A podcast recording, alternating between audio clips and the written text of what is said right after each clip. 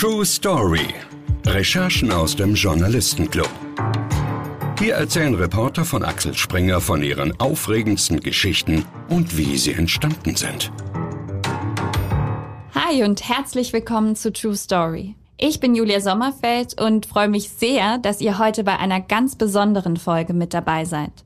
Tatjana Ohm, die für Weltfernsehen aus der Ukraine berichtet, war wenige Wochen in Berlin und hat sich in dieser Zeit mit mir getroffen, um über eine aufregende Recherche und ihren Einsatz als Kriegsreporterin zu sprechen. Jetzt, wo ihr diese Folge hört, ist sie schon wieder zurück in der Ukraine. Aber jetzt zu ihrer Geschichte. Die Story. Um diese wahre Geschichte geht es heute. Es ist der 27. März 2022. Seit mehr als einem Monat führt Russland einen Angriffskrieg in der Ukraine. Die 23-jährige Ukrainerin Oksana Balandian macht einen falschen Schritt. Im wahrsten Sinne des Wortes. Von einem Moment auf den anderen ändert sich das Leben der zweifachen Mutter. Weltchefmoderatorin Tatjana Ohm hat Oksana getroffen und erzählt uns von ihrem Schicksal und davon, wie man als Journalistin über den Krieg berichtet. Hallo Tatjana, ich freue mich sehr, dass du hier bist. Ja, ich freue mich auch, dass ich kommen darf. Äh, schon eine besondere Ehre. Danke, dass ihr mich eingeladen habt. Wir freuen uns sehr. Du hast uns die Geschichte von Oksana mitgebracht. Ihr Leben hat ja Ende März eine sehr dramatische Wendung genommen. Was ist da passiert? Oksana ist eine 23-jährige Krankenschwester aus dem Osten der Ukraine, aus dem Donbass. Und ähm, wir haben Oksana kennengelernt in äh, Dnipro. Und zwar über die Pressesprecherin des dortigen Bürgermeisters. Wir hatten eigentlich einen Termin mit dem Bürgermeister, haben da auch ein schönes Interview mit ihm gemacht. Ähm, da ging es inhaltlich halt darum, wie bereitet sich die Stadt sozusagen darauf vor, wenn da jetzt die große Offensive der Russen beginnt. Und ähm, dann irgendwann, wir wollten halt auch furchtbar gerne in ein Krankenhaus, um eben zu gucken, wie ist die Versorgungslage dort. Und eigentlich am liebsten in ein Militärkrankenhaus. Und da hieß es aber zu dem Zeitpunkt, okay, das geht nicht im Moment aus sicherheitstechnischen Gründen. Und dann hieß es, wir haben aber ein ganz reguläres Krankenhaus, wo wir auch Kriegs Kriegsversehrte haben, kriegsverwundete Menschen, aber eben Zivilisten, ob wir dahin gehen würden. Sie hätten da einen sehr tragischen Fall einer jungen Frau und haben wir gesagt, ja klar, haben aber keine Details bekommen weiter. Also es hieß nur, es ist eine junge Frau, tragischer Fall, aber ohne weitere Details. Und dann äh, sind wir in dieses Krankenhaus noch am selben Tag und äh, wurden von der Chefärztin in Empfang genommen. Die brachte uns dann in so einen äh, Physioraum im Prinzip. Und mein Team und ich, mein Kameramann Festin Bicidi und ich, als wir dann da reingekommen sind, waren wir wirklich geschockt. Also das war auch äh, nachhaltiger Schock, weil wir nicht erwartet haben, was wir da dann sahen, nämlich eine hinreißend schöne junge Frau, der beide Beine fehlten, wo ein Arm auch ganz offensichtlich ebenfalls verwundet war. Und dann äh, stellte die Chefärztin sie vor und sagte, das ist eben Oksana. Sie hat ähm, durch den Tritt auf eine Mine beide Beine verloren und an einer Hand vier Finger. Und das war schon ein Moment, wo wir durchatmen mussten. Also wo du wirklich so ein bisschen das auch erstmal sacken lassen musstest. Und das war auch, glaube ich, für, für meinen Kameramann, für Festteam schwierig, das zu drehen. Weil du einerseits natürlich ihre Geschichte erzählen willst, andererseits jemand, der eine so schwere Verletzung davongetragen hat und so unfassbar vulnerabel ist auf allen Ebenen, der körperlichen, der, der psychischen aber natürlich auch, dem willst du auch mit der Kamera nicht zu nahe treten. Und das war ein Dreh, der wirklich sehr, sehr herausfordernd war. Du hast schon beschrieben, Oksana hat, also als sie auf diese Mine getreten ist, beide Beine verloren und ich glaube vier Finger der linken Hand. Die Ersthelfer wollten ja erst gar nicht zu ihr, weil sie Angst vor weiteren Minen hatten. Das heißt, die Situation da in der Ukraine ist ja auch für die Rettungskräfte super riskant. Wahnsinnig schwierig, natürlich. Also gerade auch in so einer Situation. Ne? Also die, die Geschichte ging halt so, so hat Oksana sie uns eben erzählt. Sie waren auf dem Nachhauseweg, sie und ihr Mann, und sie wollte unbedingt eine Abkürzung nehmen. Und ihr Mann hat gesagt, lass es uns nicht machen, da könnten Minen sein. Und sie hat abgewunken. Sie hat abgewunken, hat gesagt, wird schon schief gehen. Und ist dann im Prinzip nur wenige Meter weiter auf eine Mine getreten ja, hat den Druck gespürt und hat auch, so sagte sie selber, sofort gewusst, okay, ich bin auf einer Mine. Und dann ist die unter ihr halt hochgegangen und hat ihr buchstäblich die Beine mehr oder weniger zerfetzt. Und ihr Mann hat dann die Rettung gerufen und die kam und so wie du es eben schon geschildert hast, die haben dann halt gesagt, nee, erstmal muss das Minenräumkommando her, wir wissen nicht, was da noch liegt. Und ihr Mann hat dann rübergerufen und hat gesagt, ja, aber wenn, ich, wenn wir sie hier nicht rausbringen, sie stirbt uns hier weg. Und dann hat er sie selber rausgetragen. Er ist im Prinzip den Weg vorsichtig zurückgegangen, den sie davor zurückgelegt hatten, die Meter. Und dann ist sie da auch erst versorgt worden und ist dann aber relativ schnell nach Dnipro gekommen, wo dann eben die komplette Versorgung stattgefunden hat. Und ähm, als wir mit ihr sprachen, waren das ungefähr, ich glaube, fünf, fünfeinhalb Wochen, nachdem das Ganze passiert ist. Und sie war in einem erstaunlich fortgeschrittenen Zustand bereits für jemanden, der vorbereitet wird, darauf Prothesen zu bekommen. Fortgeschrittenen Zustand heißt, sie war körperlich schon so weit vorbereitet oder also sie noch nicht ganz, aber sie war eben auf diesem Weg. Ne? Man hat mhm. da sehr intensiv mit ihr trainiert und ähm, das hat auch für ziemlichen Wirbel zum Beispiel gesorgt. Wir haben den Beitrag ja auch auf Facebook gepostet und da waren unfassbar viele Kommentare drunter, die im Prinzip uns auch Fälschung vorgeworfen haben. Also Leute, die aus der Physiotherapie kommen und die dann gesagt haben, das kann gar nicht sein. Doch kann es, weil es eben eine sehr junge Frau gewesen ist, die absolut topfit war. Und die Erstversorgung relativ schnell stattfinden konnte und eine sehr gute Versorgung offenbar der Stümpfe, der Beinstümpfe da stattgefunden hat. Und als wir dann da waren, war sie eben schon wirklich sehr fleißig am Trainieren. Was das Psychische angeht, da bin ich mir nicht so sicher, ob sie wirklich zu dem Zeitpunkt schon die komplette Tragweite dessen, was ihr da passiert ist, wirklich tatsächlich verinnerlicht hat. Ne? Sie hat mehrfach gesagt, ich muss weiterleben. Sie hat zwei kleine Kinder, hat immer wieder gesagt, ich muss für meine beiden Kinder auch weiterleben. Aber also das ist jetzt Küchenpsychologie, aber ich, ich habe viel schon gesehen und erlebt. Und wenn man ihr in die Augen geschaut hat, ne, dann hast du schon auch gesehen, ja, sie ist dabei zu verarbeiten, aber sie ist weit davon entfernt, das wirklich überrissen zu haben. Du hast uns auch den O-Ton mitgebracht von Oksana, als sie dir erzählt hat, dass ihre Kinder für sie ja der wesentliche Grund sind, weiterzumachen. Auch trotz all dieser Verletzungen. Ich bin am Leben. Ich muss leben. Für meine Kinder. Hast du mit ihr auch über ihr Leben vor dem Krieg gesprochen? Nein, haben wir gar nicht groß, ähm, weil uns auch nicht viel Zeit gegeben wurde. Das war das eine, weil man eben auch fürchtete, die Belastung für sie könnte zu groß sein. Und ähm, das sind dann so Situationen, wo ich als Journalistin mich, wenn ich mich in so einem Krisengebiet befinde, an solche Zeitvorgaben halte ich mich, weil hier geht's um eine verletzte Person. Ja, und wenn man mir dann sagt, pass auf, Leute, ihr habt zehn Minuten, maximal 15, dann müsst ihr auch wieder gehen, dann ist das für mich eine Selbstverständlichkeit, dass ich mich daran halte. Wir sprechen über jemanden, der eine absolut traumatische Erfahrung gemacht hat und mit Mühe und Not überlebt hat. Das reizt sich dann auch nicht aus. Das heißt, wir haben darüber gesprochen, was ist passiert und wie geht's für sie weiter. Und daraus haben wir dann den Beitrag gemacht. Und wie geht's jetzt für sie weiter? Sie ist mittlerweile in Lviv, hat geheiratet. Ähm, also ihr. Mann, den sie da schon als ihren Mann eben bezeichnet hat, da waren sie noch nicht offiziell verheiratet. Sie haben in Lviv dann geheiratet, ich glaube vor drei Wochen. Da gab's auch noch mal ein, ein wirklich sehr berührendes Video von den beiden, wie sie getanzt haben, wie er sie gehalten und getragen hat. Und ähm, da habe ich auch noch mal schlucken müssen, gebe ich ehrlich zu, weil das einfach so zauberhaft war, auch die beiden schon miteinander zu sehen, wo auch bei ihm dieser unbedingte Wille zu erkennen war, okay, wir, wir haben jetzt hier richtig, richtig, zu gut Deutsch, Scheißpech gehabt. Aber ich bleibe natürlich bei meiner Frau. Und in Lviv geht's für sie jetzt weiter mit dem Training, mit der Vorbereitung eben darauf, dass sie dann diese beiden Prothesen für die Beine bekommt. Man muss ja dazu sagen, du warst viele Wochen in der Ukraine unterwegs. Wie bist du denn selber mit dieser ständig lauernden Gefahr umgegangen, wo im Prinzip ja jeder falsche Schritt schon eine Katastrophe bedeuten kann? Naja, ich sag mal so, wenn du mit dem Auto eben unterwegs bist, ne, wir haben ja vorher jeder Reporter, jeder Journalist von uns, der eben in ein Krisengebiet fährt, sei es die Ukraine oder ein anderes, wir müssen ja ein Training hier durchlaufen und da wird einem auch schon mal sehr, sehr viel beigebracht. Ich kann darüber hinaus noch zurückgreifen auf, auf das, was ich früher an Erfahrungen gemacht habe, weil in den ersten naja, knapp 12, 13 Jahren meiner journalistischen Karriere habe ich das sehr viel gemacht, Kriegs- und Krisenberichterstattung. Und dann hast du so ein gewisses Rüstzeug im Prinzip, was dir hilft, Situationen auch einzuschätzen. Und das war für mich eine ganz interessante Erfahrung, einfach zu sehen, in dem Moment, wo wir in der Ukraine waren, waren all diese Sachen, die ich seit 15 Jahren nicht mehr gebraucht habe, es war alles sofort wieder da. Also dieses bisschen aufpassen, schauen, verändert sich das Straßenbild, entdecke ich Dinge, die eben gerade eben noch nicht da war, hören, was passiert am Himmel, also so äh, diese ganzen Dinge waren sofort wieder da. Das war eine sehr interessante Erfahrung. Jetzt wollen wir aber erstmal noch ein bisschen über dich und deine journalistische Karriere sprechen. Bist du bereit für eine Runde mit kurzen, schnellen Fragen? Oha, kurz weiß ich nicht, schnell auf jeden Fall. Reporterleben. Ab ins Rampenlicht. Wann und warum hast du beschlossen, dass du Journalistin werden möchtest? Ich habe beschlossen, dass ich Journalistin werden möchte 1992 mit Kriegsausbruch in meiner Heimat in Bosnien. Das war für mich der Auslöser. Ähm, ich war der festen Überzeugung, dass man als Journalist wirklich etwas verändern kann. Du weißt ja als Reporterin und Moderatorin eigentlich immer, was du sagen sollst oder solltest es wissen. Fällt dir ein Moment ein, in dem du mal wirklich sprachlos warst? Jetzt gerade. Welche Geschichten nimmst du mit nach Hause?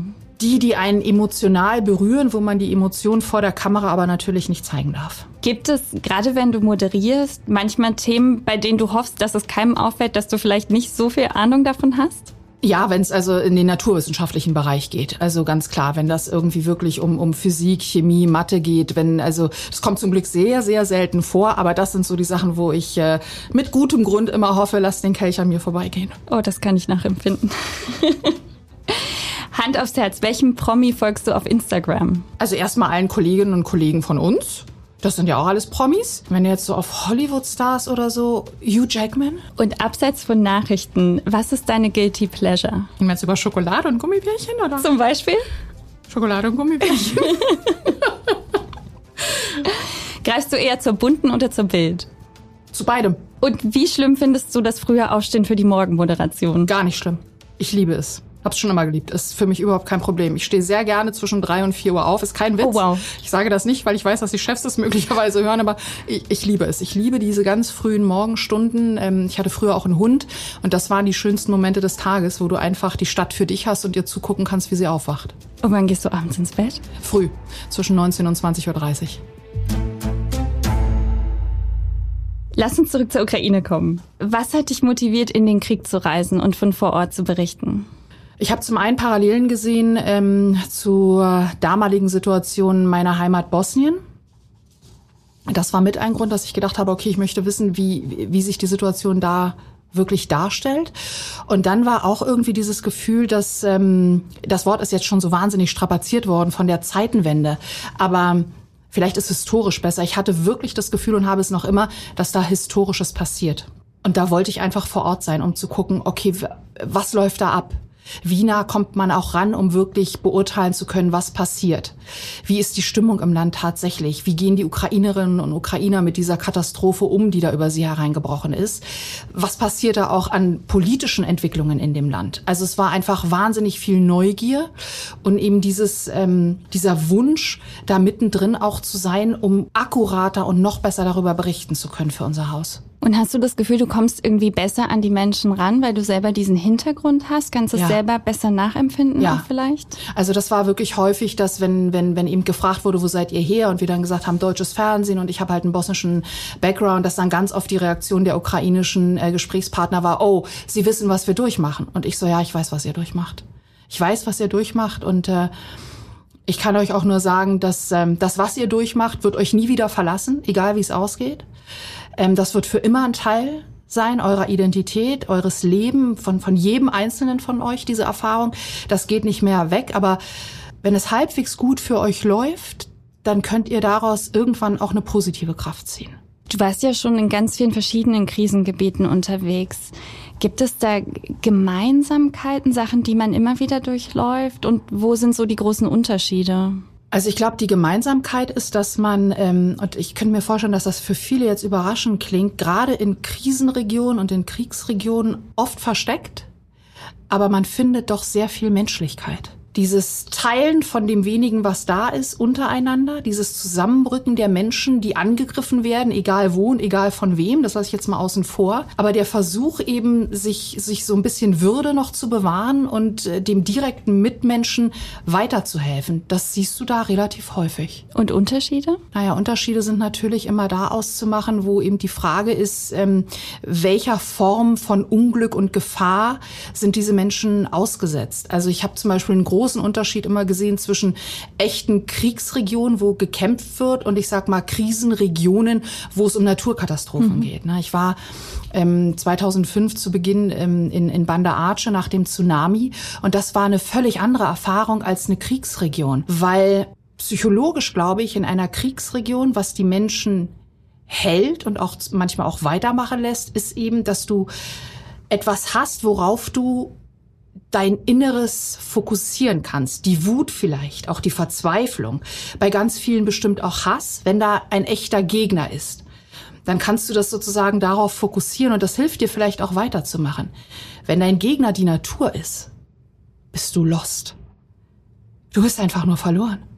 Und also das war, das war diese Erfahrung, die, die ich damals in, in Banda Aceh in Indonesien einfach gemacht habe, dass da, da war nichts, wo du hinkonntest mit der Fülle an Gefühlen, mit dieser Fülle an Verlorensein, was man bei den Menschen da gespürt hat, denen buchstäblich alles weggespült wurde. Und das ist was anderes, glaube ich, tatsächlich, wenn du in einem, in einem Krieg bist, wo du auch diese Verzweiflung hast, aber wo du da vielleicht ein bisschen was projizieren kannst an dieser gesamten Gefühlsgemengelage, die du hast, auf den Gegner, auf den, der dir das antut. Wie muss man sich das vorstellen als Journalist in der Ukraine im Moment? Wie bist du da unterwegs? Wo schläfst du? Wie bewegst du dich fort? Also wir bewegen uns, wir haben uns ganz normal mit Auto fortbewegt, was insofern im Moment ein bisschen schwierig ist, weil es äh, einen Treibstoffmangel gibt. Das heißt, jede Strecke, die zurückgelegt wird, die jetzt, ich sag mal, ein bisschen weiter ist als 10, äh, 15 Kilometer, muss genau geplant werden. Du musst wissen, welche Tankstellen da am Wegesrand sind und äh, musst dich auch darauf eben einstellen, dass du an manchen Tankstellen sehr, sehr lange wartest. Das Treibstoff ist, ist ähm, rationiert. Zu dem Zeitpunkt, als ich da war, war es so, dass wir nur 20 Liter bekommen haben pro Tankstelle und äh, das ist jetzt, glaube ich, nochmal verknappt worden. Zum Teil sind es, glaube ich, nur noch 15 Liter, die du bekommst. Unser Kollege Max Hermes hatte letztens die Erfahrung gemacht auf dem Weg nach Harkiv von Kiew kommend, ähm, die haben, glaube ich, vier Stunden angestanden, um 20 Liter zu bekommen. Also das ist ein großes Problem. Alle Wege müssen wirklich, wirklich gut geplant sein, weil du willst natürlich nicht in einer äh, Kriegsregion irgendwo buchstäblich mit dem Auto liegen bleiben. Es geht einfach nicht. Das heißt, du musst da, was die Infrastruktur geht, tatsächlich anders planen im Moment. Wir kommen ganz normal in Hotels unter. Es haben in Kiew überraschend viele Hotels offen, auch in Lviv, auch in, in Dnipro, wo wir gewesen sind, ähm, in Krivirich. Überall hatten, also nicht alle Hotels, aber doch Hotels offen. Und unser Producing sozusagen hier in Berlin, die kümmern sich darum. Und das ist natürlich eine Riesenhilfe für uns, dass wir uns da keinen Kopf drum machen können. Ne? Du rufst an, du gibst deine Reiseplanung durch und dann wird hier in Berlin von den Producern übernommen zu klären, äh, okay, wo könnt ihr unterkommen? Und dann kriegen wir nur gesagt, fahrt zu dem und dem Hotel, das ist alles vorbereitet. Höhepunkte. Die Story im Superlativ. Wenn man aus dem Kriegsgebiet berichtet, dann kann ich mir vorstellen, dass sich die traurigen und die emotionalen Momente so aneinander reihen. Aber gibt es trotzdem bestimmte Momente, die dir in Erinnerung geblieben sind, weil sie dich besonders mitgenommen haben? Ja, was mich offen gestanden immer sehr mitnimmt, ist, äh, wenn ich alte Menschen sehe, also wirklich alte Menschen, denen alles genommen wurde. Und davon gibt's einfach in der Ukraine gerade wahnsinnig viel. Ne? Wir hatten das in den Vororten von Kiew, da in, in Irpin, in Borodjanka, ähm, in Butscha, dass auf diesen, auf diesen Straßen, wo du dann hinfährst, also diese Vororte selber offenbar früher, steht ja zum Teil nicht mehr viel, wahnsinnig modern.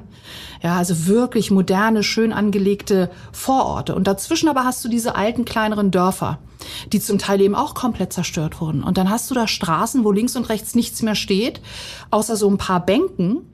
Und da sitzen uralte Menschen drauf, die nicht wissen, wo sie hin sollen. Und das ist, das ist in der Tat etwas, das fasst mich an. Also das, das kann ich auch nicht so leicht abschütteln, weil ich ähm, immer so ein bisschen auch denke, das mag nicht fair sein, weil es für die natürlich auch schwer ist, aber jüngere Menschen, selbst in meinem Alter, ich bin jetzt über 50, ja, oder ihr seid noch jünger, die werden einen Neuanfang irgendwie schaffen. Aber jemand, der 80, 85 mhm. ist und dem alles weggebombt wurde, da ist nichts mehr mit Neuanfang groß. Da bist du relativ am Ende. In, in, in jeder Hinsicht. Ich muss dann auch immer denken an dieses Bild, was du auf Twitter gepostet hast mit diesen leeren Kinderwagen. Mhm. Also ich glaube, es waren 108 leere Kinderwagen, ja. die auf so einem Platz aufgestellt wurden. Einer für jedes Kind, was im Krieg getötet wurde. Und das war glaube ich, im März noch. Also die ja. Zahl ist wahrscheinlich mittlerweile ist auch deutlich, viel höher. Zahl ist deutlich höher. Das war in, in Lviv, direkt vor dem Rathaus. Und das ist natürlich ein, ein bemerkenswertes Symbol einfach. Ne? Und das fasst dich auch noch mal ganz anders an. Leere Kinderwagen ist natürlich etwas, wo du stehen bleibst und hinguckst. Und das war, die Situation war insofern auch sehr berührend, weil in Lviv zu dem Zeitpunkt ja auch unfassbar viele Flüchtlinge waren. Und da waren auch zwei Paare, die standen hinter uns und ähm, weinten bitterlich und wollten nicht vor die Kamera, was ich auch nachvollziehen kann. wir haben kurz gesprochen und die hatten beide jeweils ein Kind verloren. Und für die war das natürlich nochmal völlig anders, auf diese leeren Kinderwagen zu schauen. Und gab es trotz deiner ganzen Erfahrungen aus diesen Jahren in äh, Krisengebieten und in Kriegen trotzdem auch Sachen, die dich überrascht haben? Also was mich äh, tatsächlich überrascht, und das hat jetzt aber, glaube ich, gar nichts mit Erfahrung oder auch Nicht-Erfahrung in, in Kriegsgebieten zu tun, ist die Art und Weise, wie die ukrainische Regierung es schafft zu kommunizieren. Also das ist etwas, glaube ich, das hat es in der Form so überlegt, auch kalkuliert kann ich mich nicht erinnern, dass ich das jemals irgendwo gesehen und erlebt hätte. Ne? Also Zelensky als Präsident, der ja da ähm, mehr oder weniger über sich hinaus wächst, der diese nächtlichen Ansprachen ans eigene Volk hat, der ja ganz zu Beginn auch in vielen dieser nächtlichen Ansprachen sich auch direkt an die Russen gewandt hat, der ja auch selber Russisch spricht. Das ist bemerkenswert auf dieser Ebene der Kommunikation, wie die ukrainische Regierung sich da aufgestellt hat. Wie sieht denn das Team um dich herum aus? Also ich kann mir vorstellen, dass du zumindest einen Kameramann und einen Übersetzer wahrscheinlich immer dabei hast. Ja, für eine äh, Fernsehjournalistin ist ein Kameramann immer sehr hilfreich. und wir haben großartige Kameraleute, mit denen wir da arbeiten. Darf ich sie kurz nennen beim Namen? Na ich finde das irgendwie ganz schön. Ich hatte in, in Lviv war ich mit Dieter Barlau unterwegs und später dann die nächsten Wochen war Festin Beciri mein Kameramann, der davor auch schon mit Steffen Schwarzkopf äh, da gewesen ist, als, als diese ganz extreme Phase war. Und ähm, wenn ich jetzt nächste Woche fahre, ist Patrick Kerber, der Kameramann, der mich begleiten wird. Und das sind äh, großartige Handwerker zum einen, was natürlich auch wichtig ist. Und das sind vor allen Dingen auch ganz, ganz feine Kerle, ähm, weil du musst natürlich auch, also zumindest so halbwegs auf der menschlichen Ebene miteinander harmonieren, weil sonst hast du dann ein richtiges Problem. Ne? Das ist ähm, schwierig. Du hängst die ganze Zeit aufeinander, bis auf die Nächte, wo man schläft. Wenn du Pech hast, verbringst du die aber auch zusammen im Bunker. Also es ist schon günstig, wenn man menschlich miteinander auskommt.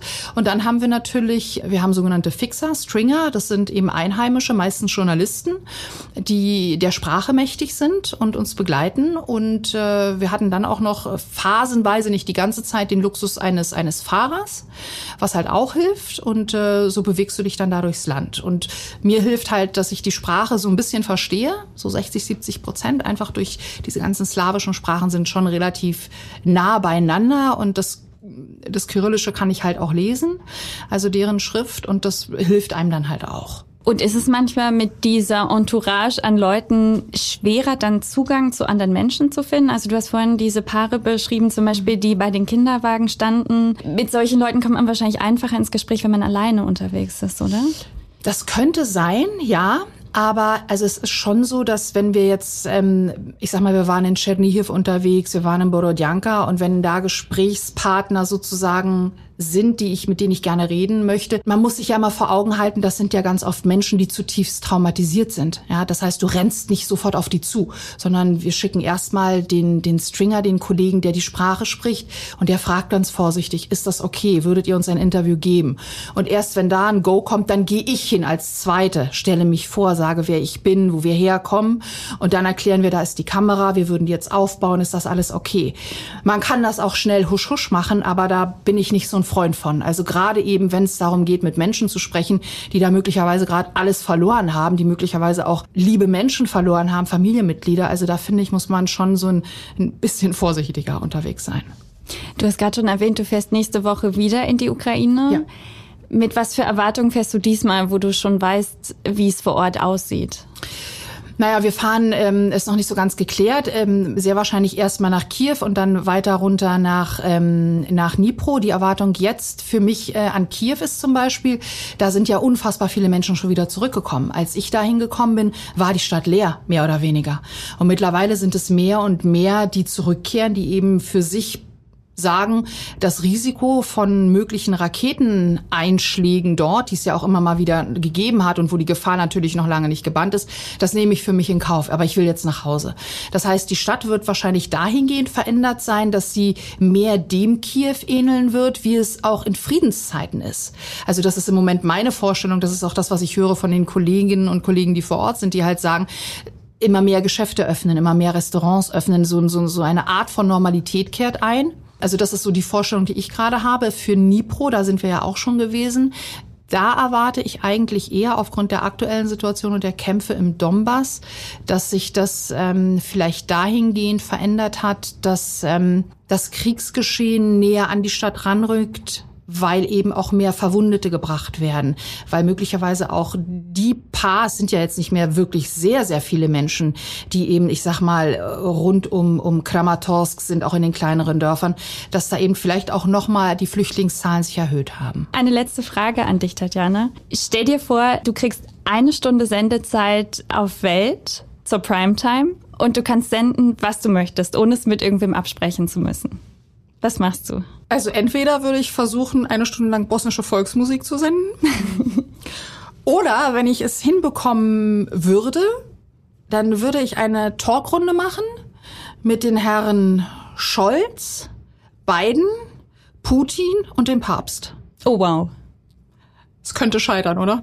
Könnte. Aber es wäre sehr spannend, wenn es klappt. Definitiv. Vielen, vielen, vielen Dank, Tatjana, dass du in dieser vollgepackten Zeit, die du jetzt in Berlin hattest, äh, dir trotzdem die Zeit genommen hast, zu uns zu kommen. Selbstverständlich, sehr gerne. Ich fand die Einblicke super spannend und wünsche dir alles, alles Gute jetzt für deine Zeit wieder in der Ukraine. Dankeschön, krass lieb, danke. Pass auf dich auf. Auf jeden Fall. Und liebe True Story Hörer, ich hoffe, dass ihr die Einblicke von Tatjana genauso spannend fandet wie ich. Wir hören uns ganz bald wieder. Macht es gut und bis dann. True Story. Folgt uns auf Instagram unter True Story-Podcast, wenn ihr keine Folge mehr verpassen oder noch mehr Stories von unseren Reportern wollt. Bewertet uns bei Spotify oder kommentiert bei Apple Podcasts. Wir sind auf eure Meinung gespannt. Schreibt uns gerne eine E-Mail an truestory at axelspringer.com.